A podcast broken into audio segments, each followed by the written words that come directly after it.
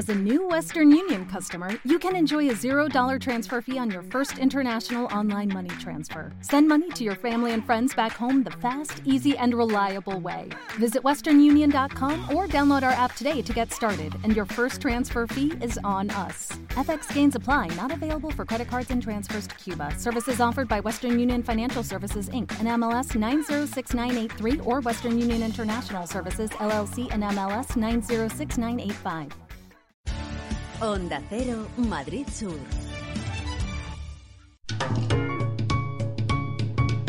Lubricantes Total patrocina Auto FM. Lubricantes Total. Mantén tu motor más joven por más tiempo. ¿Qué tal? ¿Cómo estáis? Bienvenidos a un nuevo podcast de Auto FM. Soy Fernando Rivas y estoy encantado de compartir este ratito con vosotros. Aquí comienza Auto FM.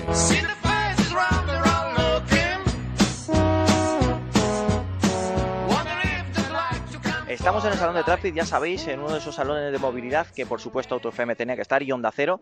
Y estamos con José María de Volvo España. José María, una gran pregunta. ¿Qué apuesta tan importante estáis haciendo con estos vehículos 100% eléctricos? No solamente movilidad, sino también mucha tecnología. Sí, yo creo que nuestro objetivo, la gente conoce a Volvo, es que los coches sean personales con esa conectividad, que sean eléctricos para que seamos sostenibles, para no dañar el planeta en el que vivimos y que sean seguros. Yo sé que cuando digo sean seguros y es Volvo, pues se da por hecho, pero es importante recalcarlo en unas, bueno, en un, hoy aquí en estas instalaciones, eh, porque estamos en el pabellón de Traffic y esta feria se dedica a la seguridad vial y nos ha unido aquí la seguridad vial, lo que Volvo desde hace más de 96 años intentamos convencer a la gente que lo importante es seguir vivos y no tener accidentes. Eh, tiene mucho que decir de la seguridad. Volvo siempre ha sido un referente y ahora muchísimo más también con la última tecnología aplicada en vuestros vehículos. Tenemos detrás nuestra el XC40 Rechar, un vehículo 100% eléctrico, pero con la última tecnología también de Volvo. Sí, porque nosotros cada, cada, investigación que hacemos, cada inversión que hacemos la dedicamos a seguridad. Nuestros coches ahora mismo tienen no solamente la, la bueno, el que sean eh, seguros activos, seguros pasivos, que la gente entiende más o menos cuando el coche está parado si me golpean, si está en circulación todas las herramientas que tiene el coche para salvarme, pero sobre todo tiene la capacidad estos coches que se comportan de forma autónoma. Cuando la gente escucha hablar de los vehículos autónomos se asustan, pero esto es algo que simplemente el vehículo te ayudará, aunque tú estés despistado, aunque tú estés en unas condiciones que no estés atento, el coche va a, va a evitar el accidente. Lo que me gustaría compartir es que el 90% de los accidentes se producen por errores humanos. Gracias a los coches que nosotros traemos y que estamos vendiendo, entre ellos traemos aquí el XT40 100% eléctrico, el vehículo va a salvarte del accidente. Aunque tú no reacciones, aunque no pises el freno, aunque no gires, el vehículo con los sensores detecta que hay un peligro y por sí solo, de forma autónoma, va a reaccionar. Pues te emplazo a nuestros estudios, José María, para hablar largo y tendido de esta tecnología de Volvo y, por supuesto, siempre intentamos sacaros algo del futuro de la marca. Encantado cuando queráis. Un placer. Onda Cero, Madrid Sur. Bueno, pues arrancamos eh, este podcast ¿no? donde vamos a estar en Traffic eh, viendo todas las nuevas tecnologías que llegan al mundo de, la automoción eh, y estamos con la gente del CETAC, el Centro Tecnológico de Automoción de Galicia, Melo Chiva, Pablo da Ponte y Francisco Sánchez que me acompañan y que nos van a contar lo que presentan aquí en, en el CETAC. Pablo, ¿qué es lo que nos acabas de, enseñar en este Citroën, eh? como buena empresa gallega que habéis tirado de un coche gallego, que, em, que tiene un tostable dentro, un semáforo delante? ¿Qué es lo que, qué, es lo que está mostrando al Aquí lo que se muestra son los diferentes servicios cooperativos y conectados que, se pueden mostrar desde la infraestructura al vehículo, de manera que se pueda mejorar tanto la seguridad del mismo como la confortabilidad de, la conducción, enviando información, por ejemplo, del estado del semáforo, del tiempo de cambio de fase, como también información de eventos de carretera, de atascos, de obras, de accidentes, etc. Francisco, nos, nos decíais eh, las ventajas que puede tener para el usuario el prever, el tener esa información anticipada de lo que va a suceder. Pues sí, si queréis nos acercamos al vehículo y así se puede en entornos urbanos, pues tener información de la fase del semáforo es eh, realmente útil, ¿no?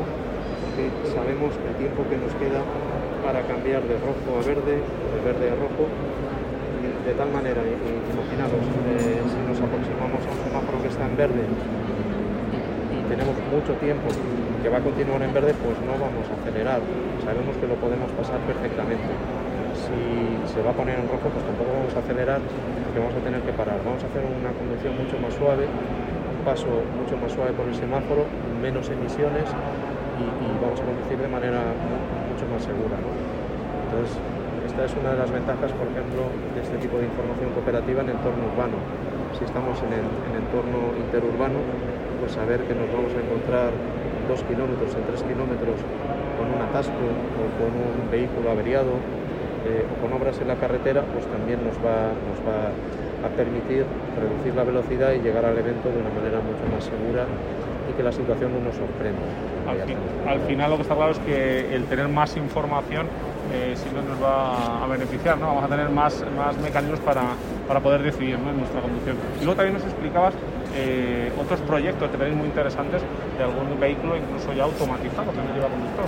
Bueno, sí que lleva conductor, pero en determinados momentos pues deja que el vehículo lo lleve. Sí, podemos enseñar, si te parece, Pablo.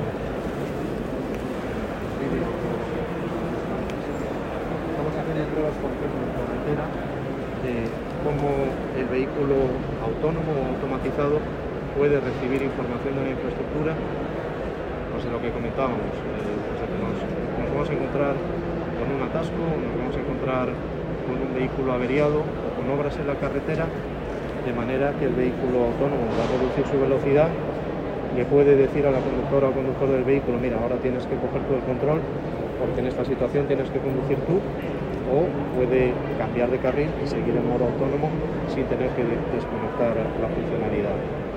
Y cuando nos movemos en entornos complejos, como son entornos de ciudad, entornos urbanos, la conducción automatizada o autónoma no la podemos concebir realmente sin aprovechar la conectividad, porque otros vehículos nos pueden informar de lo que están viendo o la propia infraestructura en la ciudad nos puede eh, informar de, otros vehículos o de otros actores de la vía que desde el coche, aunque esté equipado con unos sensores estupendos, por la posición en la que está no lo puede saber al final es una inteligencia compartida ¿no? lo que tenemos que buscar. Desde Z veis un, un futuro con todos los coches compartiendo información, incluso con infraestructuras como los semáforos, mandando esa información, entiendo que a una nube, donde todos cogen su cachito de información, todos aportan y la comparten.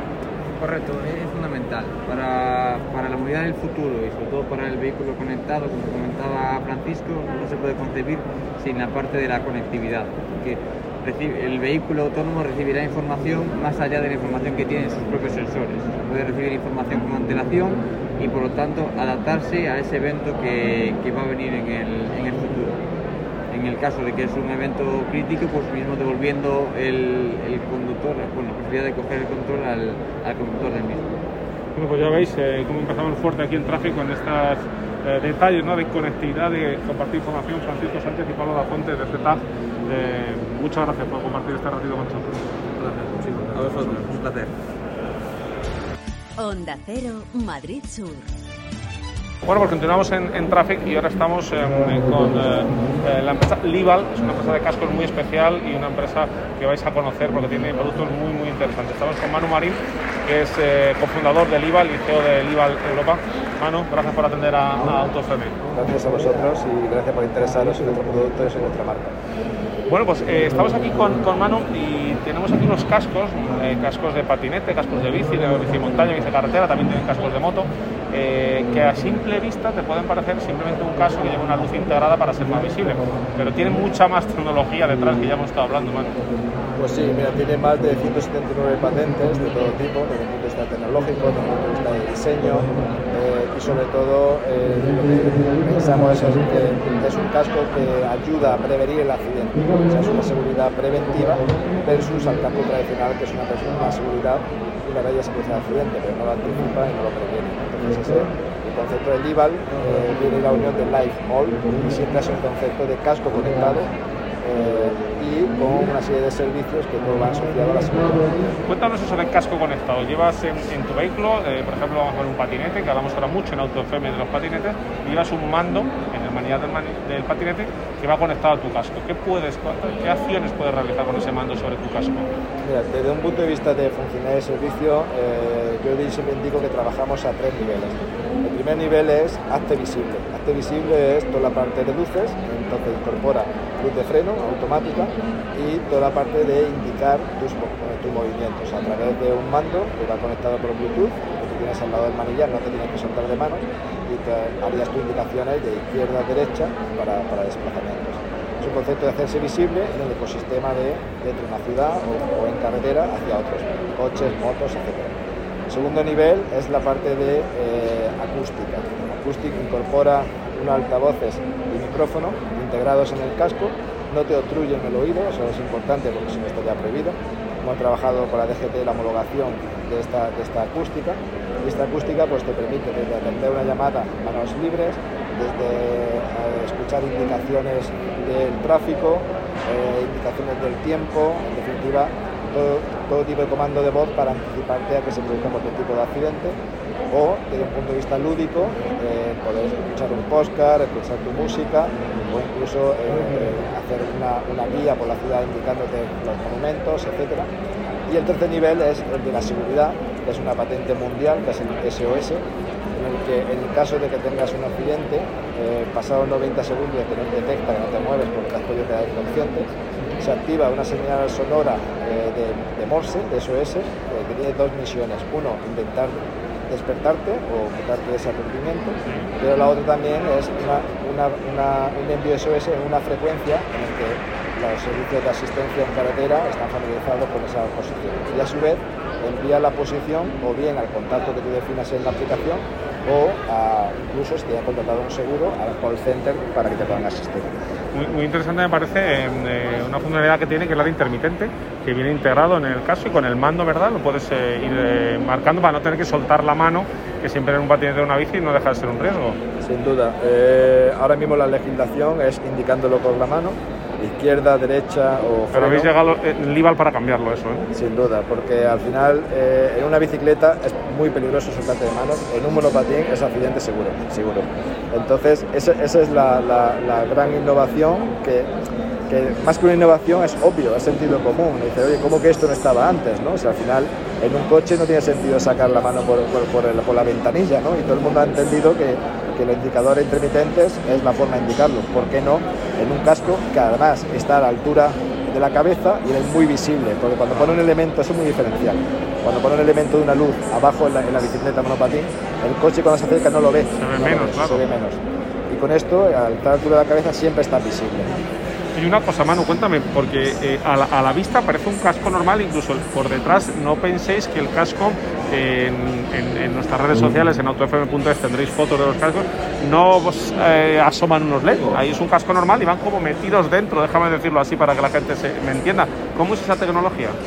Sí, nuestra, nuestra, innovación se basaba eh, en, una integración de toda esta tecnología sin cambiar el aspecto, la morfología de un casco y el diseño que fuera un diseño pues, eh, muy eh, externo de diodos, es todo integrado, muy, muy, muy, integrado. Y en definitiva otra de las patentes que tenemos es,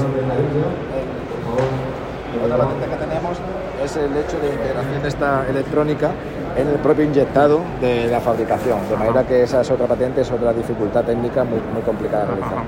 Y luego otra cosa que siempre ponemos muy en, en AutoFM, muy en boga, es lo del Made in Spain y en este caso también eh, estáis ahora ya empezando o vais eh, pronto a fabricar en España. El principal medio empeño es que el fundador es español, esta marca la he fundado yo con, mi socio chino y eso es importante. Soy único español en un comité de una empresa china, pero con una apuesta decidida de traerse la, fabricación a España. Entonces, ya no hemos traído todo lo que es la distribución, el, el diseño es en España, la fabricación hasta ahora es en China y la distribución es en España para toda Europa. En la fase 2, que será a partir del año que viene, diseño, fabricación y distribución será desde España para toda Europa. Luego también una buena relación que tienes con, con, nosotros, con A3 Media, con eh, algún premio, con algo, cuéntanos, ¿qué es la relación del IVA con A3 Media? Pues sí, es una relación bonita que nos une la misión porque sabéis que existe un premio que son los premios por de freno que buscan el concepto de cero víctima en carretera y ese lema yo me uno al 200%, ¿no? esa es mi intención de este producto.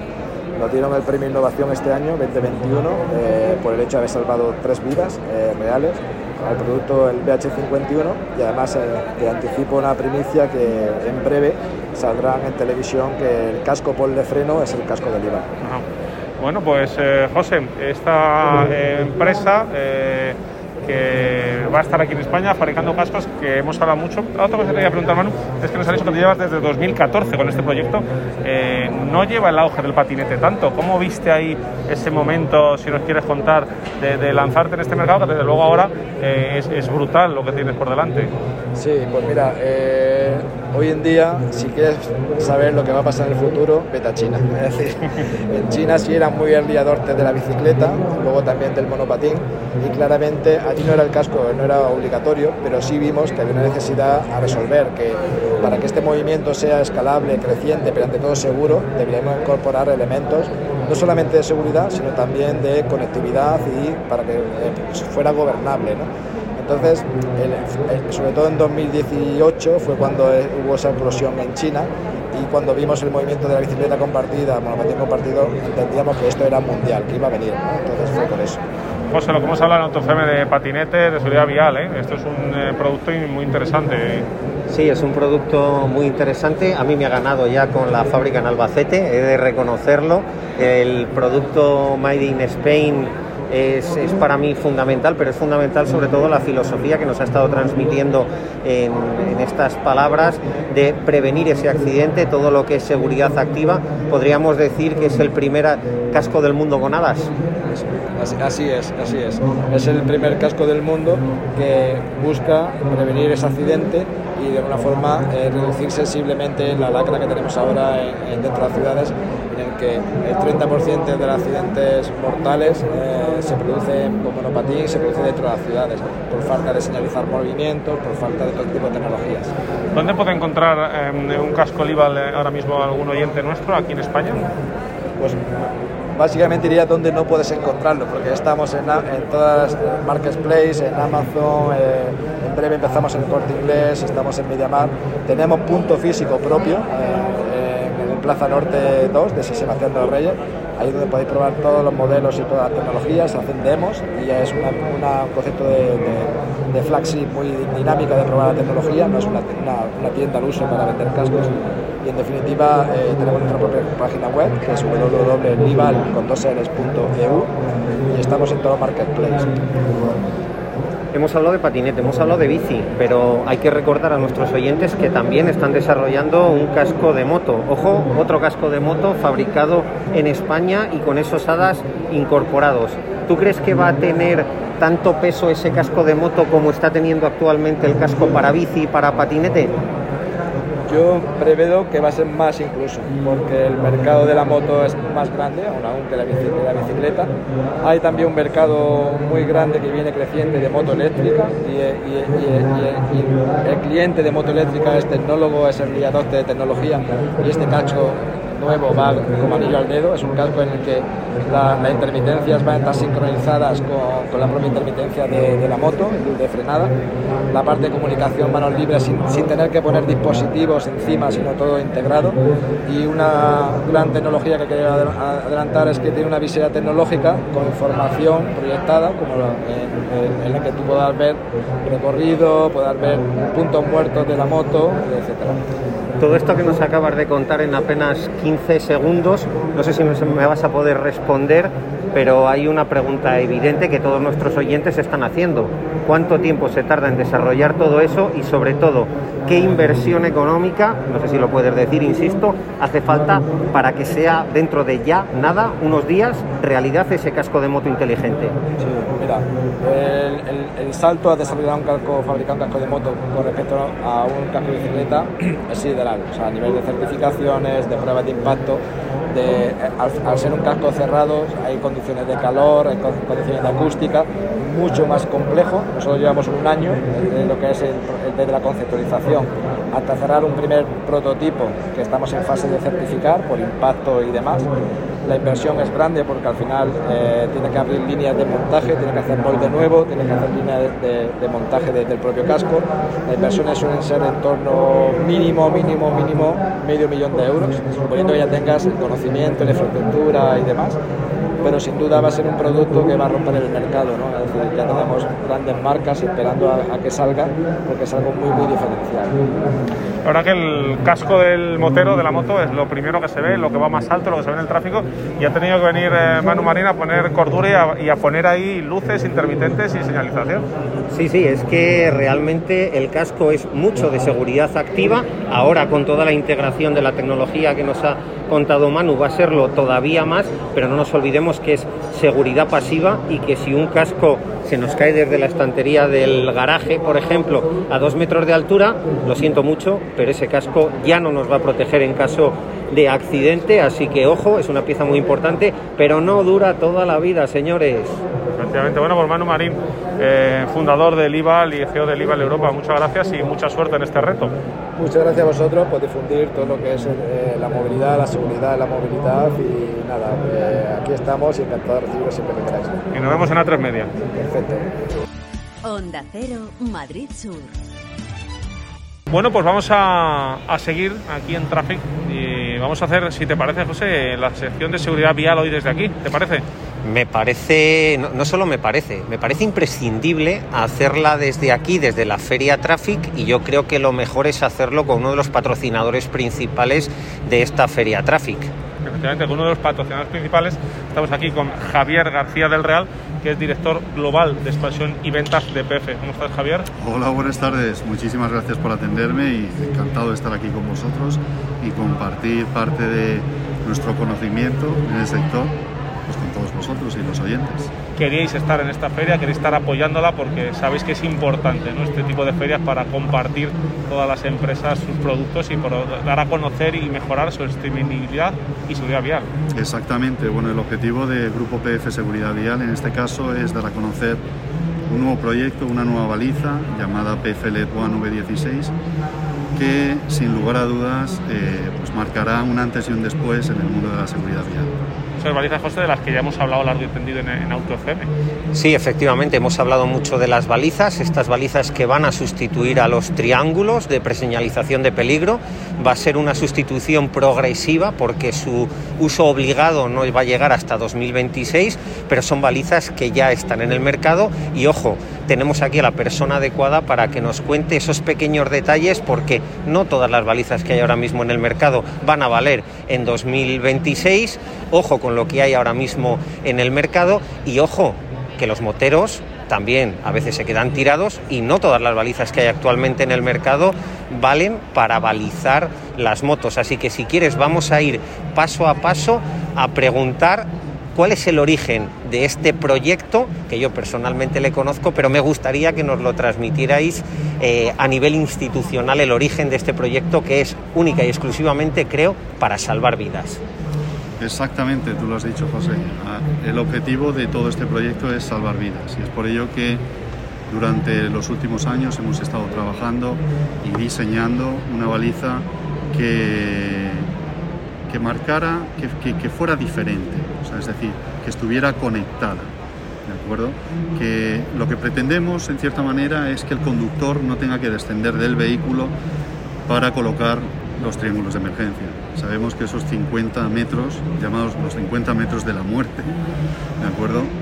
Eh, pues al cabo del año, por ejemplo, en España en los dos últimos años han causado 43 muertes. Javier habla de esos 50 metros que tienes que hacer para colocar el triángulo detrás de tu coche. Efectivamente, eso es así. bueno, el, objetivo de, esta baliza, el PFLED One, es precisamente que el conductor no tenga que descender del vehículo, que se pueda resguardar dentro del vehículo y que solamente con un simple gesto pueda activar la baliza y que esa baliza envíe una señal de socorro a la Dirección General de Tráfico y en cierta manera le diga, señor, he sufrido un accidente, he sufrido una avería, por favor vengan a rescatarme. Entonces esta baliza lo que hace en cierta manera es envía una señal de socorro a la DGT y al mismo tiempo la DGT comparte esa información con las vallas que existen, que hay en las autopistas, ¿de acuerdo? y e informa al resto de conductores de que ha habido una avería, un accidente y eh, también la DGT envía los servicios de, de rescate a, La conectividad lo has explicado perfecto, pero antes de la conectividad tiene un efecto directo en el resto de usuarios de la vía y es que hace que sea visible ese coche detenido en mitad de la vía a mucha distancia, con cero riesgo para el conductor o para los ocupantes del vehículo porque se quedan dentro, bajan la ventanilla, ponen encima del techo del coche esa, esa señal luminosa que parpadea un color naranja y ojo también, una cosa, yo he visto varias, eh, de hecho en prácticamente cualquier gran superficie podemos encontrar balizas, pero es que no todas iluminan igual, no todas tienen la misma intensidad de luz. Así es, no todas tienen la misma intensidad, tú lo has dicho. Actualmente, según el Real Decreto y según la Dirección General de Tráfico, la baliza debe disponer o debe emitir una luz de entre 40 y 80 lúmenes. ¿De acuerdo? Nuestra baliza, en este caso, eh, es una baliza homologada y es una baliza que conectará con la Dirección General de Tráfico y como consecuencia de ello pues, se cumple totalmente con la normativa y se verá sobradamente. Y hay otro tema importante que a mí me gusta remarcar porque es producto 100% español. Idea española, patentes españolas, desarrollo español y lo más importante, fabricación y distribución española. Así es. Todo lo que has dicho es correcto. Es un producto español, 100% español, eh, que cumple con, la normativa, que es lo más importante, y, que, si Dios quiere, eh, bueno, actualmente sabéis que la propia, bueno, que España a nivel de seguridad vial y a nivel europeo es, es, símbolo de innovación, ¿de acuerdo? Entonces nuestro objetivo es hacer que la marca España eh, no solamente se quede en España, sino que también vaya al resto de Europa. ¿Cómo lo vamos a hacer? Pues a través de una baliza que sin, sin lugar a dudas será un referente en el mundo de la seguridad vial. Javier, nos has dicho que uno de los objetivos de esta baliza también es que nadie se tenga que bajar del coche. Cuéntale a nuestros oyentes, porque a lo mejor hay alguno que dice, estoy sentado al volante, ¿cómo la coloco? ¿Dónde la coloco? ¿Cómo, cómo, cómo hago? ¿La, ¿La tiro por la ventana? Cuéntale, cuéntale físicamente cómo, cómo, sería en el momento de que has aparcado en el arcén o te has parado en el arcén y coges de la guantera tu baliza PF1. PF1. Exactamente, bueno, lo único que tienes que hacer es abrir la guantera, sacar eh, la baliza PF1 eh, lo que tendrá el conductor en la mano pues será una baliza que lo único que tiene que hacer es girar la tulipa superior eh, de on, o sea, de off a on. Y no tiene que hacer más. Abrir la ventanilla, colocarlo en el techo. La baliza dispone de doble sistema de fijación. De hecho, es la única baliza del mercado que dispone de doble sistema de fijación, magnético y adhesivo. Eh, ¿Por qué hemos creído conveniente utilizar dos sistemas de fijación? Bueno, sabemos que en las motocicletas no es obligatorio el uso de la baliza V16, que, que, será obligatorio en enero de 2026. Pero sí es cierto y sí es muy importante que al fin y al cabo lo que estamos haciendo es salvar vidas.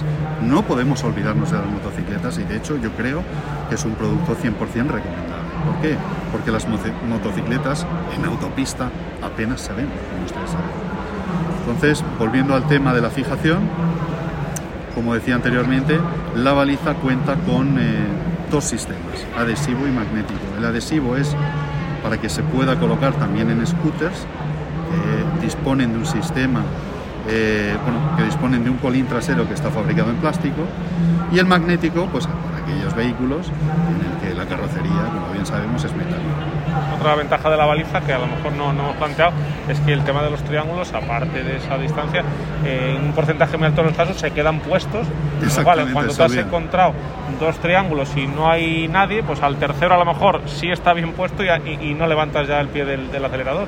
Así es, así es, totalmente de acuerdo contigo y al final la baliza se queda en el techo, con lo cual, aunque se te olvidara, cuando se lleve a la grúa se baja en el coche.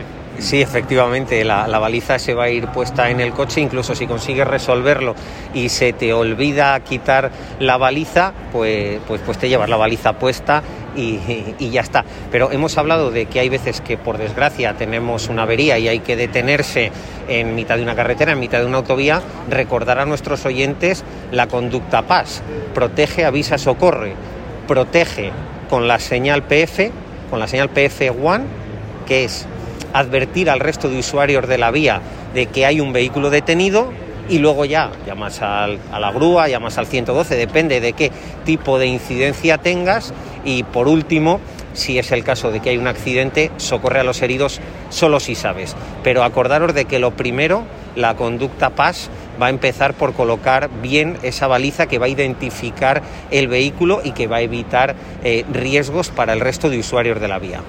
Si algún oyente, Javier, quiere una baliza PF1, ¿dónde la puede encontrar?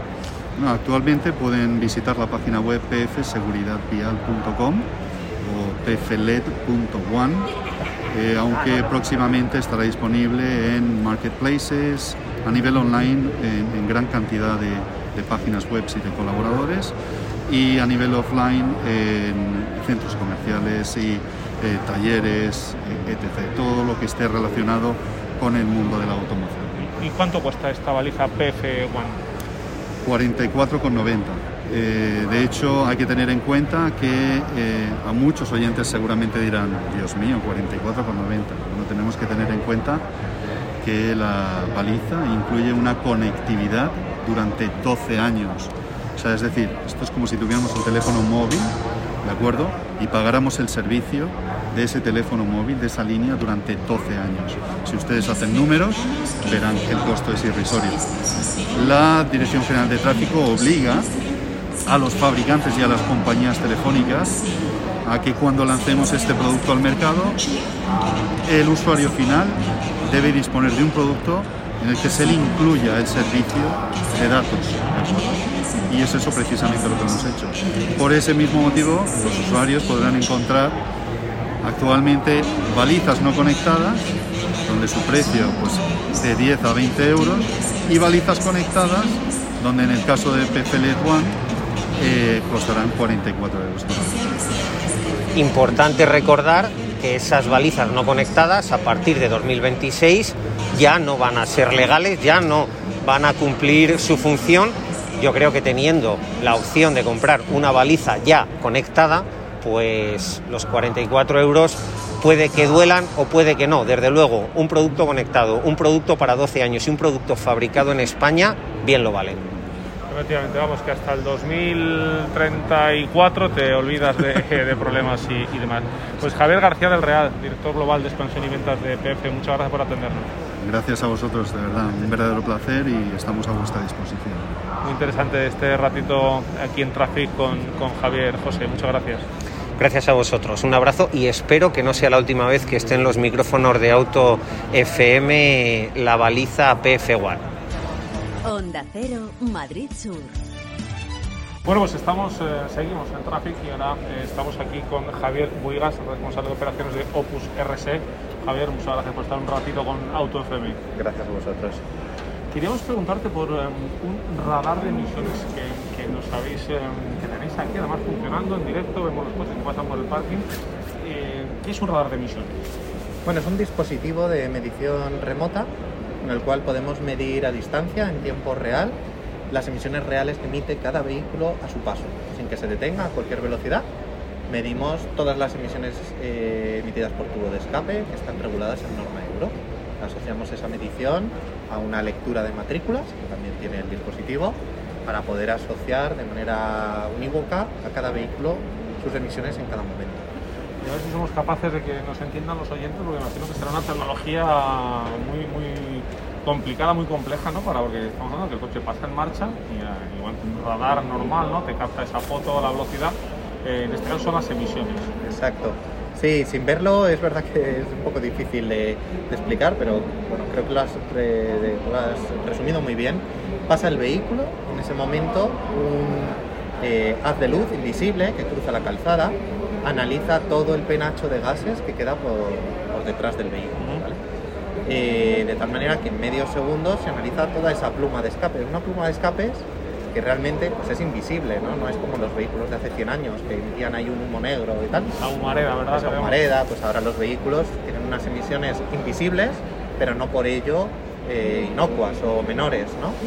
Y eso es lo que hacemos, medir a cada vehículo y poder también discriminar qué vehículos son limpios o razonables o cuáles son extremadamente contaminantes. que parece que el coche, teniendo en cuenta el modelo, el motor, eh, van a contaminar lo mismo, pero no tiene nada que ver, ¿no? Puede haber un coche con un peor mantenimiento que, que tengamos que penalizar y otra persona que haya sido más escrupulosa, que lleve sus filtros, sus, su regeneración, su EGR y que contamine menos. Exacto, o sea, la variabilidad es enorme. Eh, no se puede categorizar de manera pues eso, categórica a cada vehículo cuáles son sus emisiones por una determinada marca o modelo o lo que sea. Eso no es suficiente. Las emisiones de cada vehículo dependen de multitud de factores y uno de los más críticos también es si el mantenimiento y el estado de ese vehículo es adecuado o simplemente si, si está bien o se ha roto o tiene algún defecto, incluso el propietario puede ser desconocedor. ¿no? Eh, los vehículos se estropean como cualquier máquina, como un ordenador, como una lavadora, y si no se mide, pues no se identifica ese defecto y ese vehículo puede estar circulando con unas emisiones excesivas sin que nadie lo sepa ¿no? y no se haga nada al respecto. Pues una forma ¿no? de, hacer justicia, digamos, ¿no? porque ahora parece que con la etiqueta estamos todos, nunca mejor dicho, etiquetados, pero ahí, aquí podemos también un poco diferenciar, ¿verdad? Quien, pese a que lleve su etiqueta, está emitiendo más que, que otro coche similar. Así es, o sea, el sistema de etiquetas eh, está muy bien y, y es útil y ha avanzado mucho en España en materia de movilidad sostenible, pero de nuevo es categorizar o etiquetar a la gente con un predeterminado o un supuesto nivel de emisiones que luego puede variar. Puede haber un vehículo extremadamente eh, antiguo que esté muy bien mantenido, que el usuario, el propietario, oye, yo he cuidado mi vehículo, está en perfectas condiciones y sus emisiones sean razonables, ¿no? Y luego puede haber, que es muy, muy poco habitual, pero puede haber un vehículo relativamente nuevo que en teoría tenga una etiqueta muy favorable y que esté roto o manipulado o que tenga un defecto grave. Y de ahí que el sistema de etiquetas no sea suficiente, ¿no? O sea, tiene que haber un sistema de etiquetas, que está muy bien, pero también una vigilancia mayores de todo el parque circulante. ¿Y hay algún radar de estas emisiones eh, vuestro trabajando, funcionando en España? Nosotros sobre todo trabajamos más realmente fuera de España, es curioso, eh, en todo el mundo, pero en el caso de Europa pues en 13 países. Y ahora en España es verdad que tenemos la oportunidad de cara, gracias a los fondos que vienen de los fondos europeos, ¿no? los fondos Next Gen Generation, a través del Ministerio de Transportes se ha canalizado una partida muy muy grande que va dirigida a ayuntamientos para que implanten zonas de bajas emisiones, porque es un mandato por ley.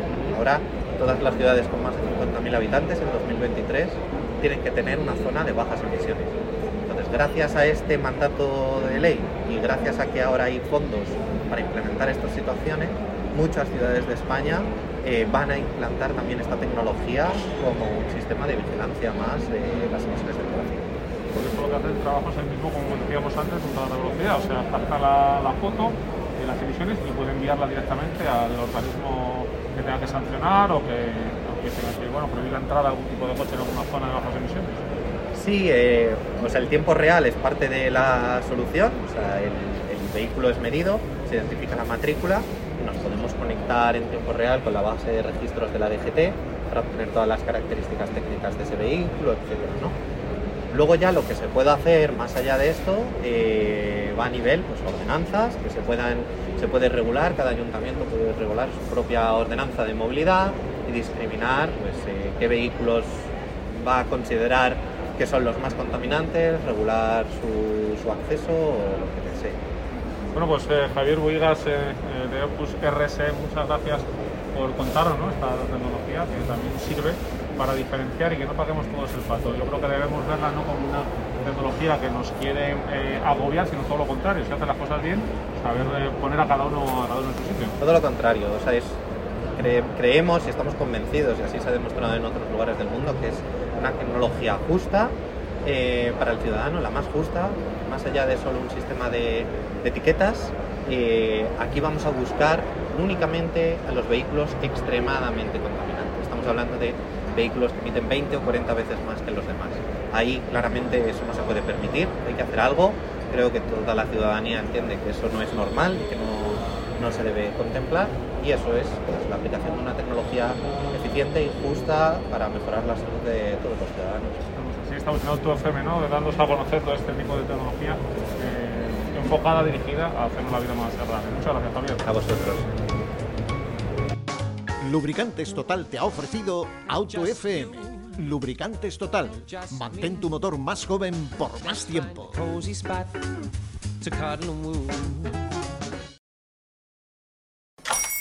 Hola, buenos días, mi pana. Buenos días, bienvenido a Sherwin Williams. ¡Ey! ¿Qué onda, compadre? ¿Qué onda? Ya tengo lista la pintura que ordenaste en el ProPlus app. Con más de 6.000 representantes en nuestras tiendas listos para atenderte en tu idioma y beneficios para contratistas que encontrarás en aliadopro.com. En Sherwin Williams somos el aliado del PRO.